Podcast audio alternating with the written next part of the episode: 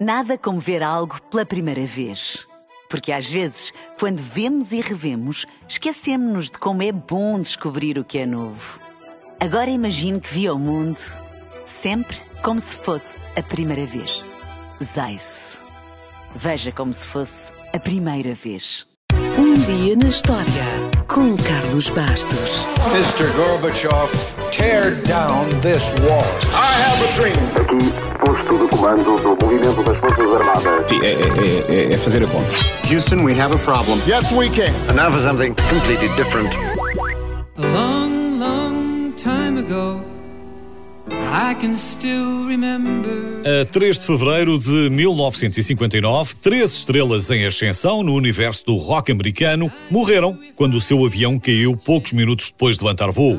As três estrelas eram Buddy Holly, The Big Boppers e Richie Valens. Esse dia ficou para a história como o dia em que a música morreu e teve direito a inúmeras homenagens, sendo que a mais conhecida deve ser a canção que Don McLean lançou na década de 70, American Pie. But something touched me deep inside the day the music died.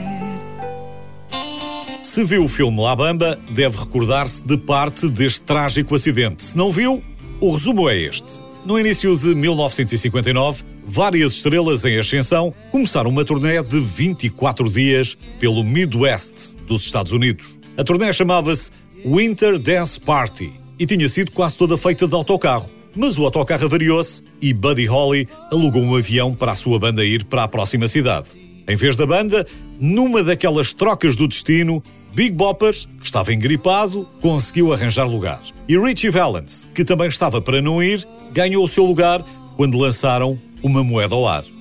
Buddy Holly nasceu no Texas, começou na música country com amigos do colégio, antes de mudar para o rock and roll, depois de fazer a primeira parte em concertos de Elvis Presley. Holly escreveu todas as suas canções, muitas das quais foram lançadas depois da sua morte, e influenciou artistas como Bob Dylan ou Paul McCartney. Buddy Holly morreu com apenas 22 anos e deixou canções como Peggy Sue, Oh Boy ou There Will Be the Day, que tinha acabado de chegar ao primeiro lugar do top americano.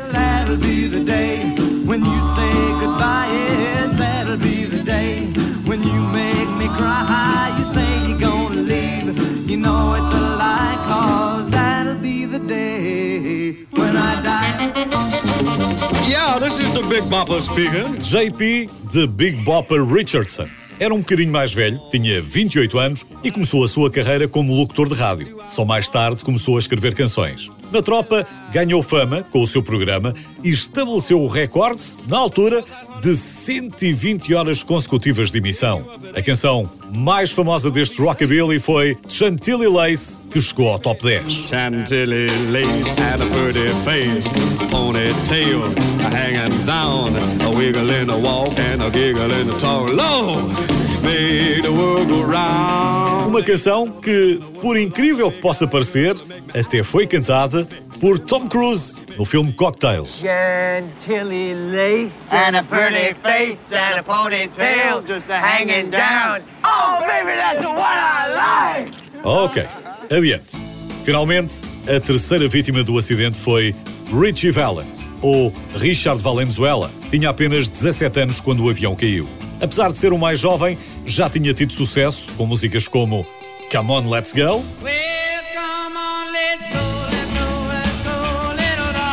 ou então com o tema mais romântico como foi Donna. Mas a canção que teve mais sucesso foi uma canção otimista, bem disposta, baseada numa canção tradicional tocada nos casamentos mexicanos. Embora, apesar das suas raízes, Valens mal falasse espanhol. A canção, claro, foi La Bamba.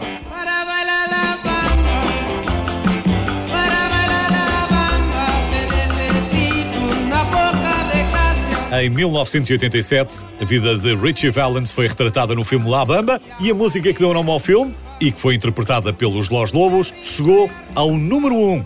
E ainda hoje, é uma música que anima qualquer festa. O que mais poderiam ter feito estes três? É uma boa pergunta.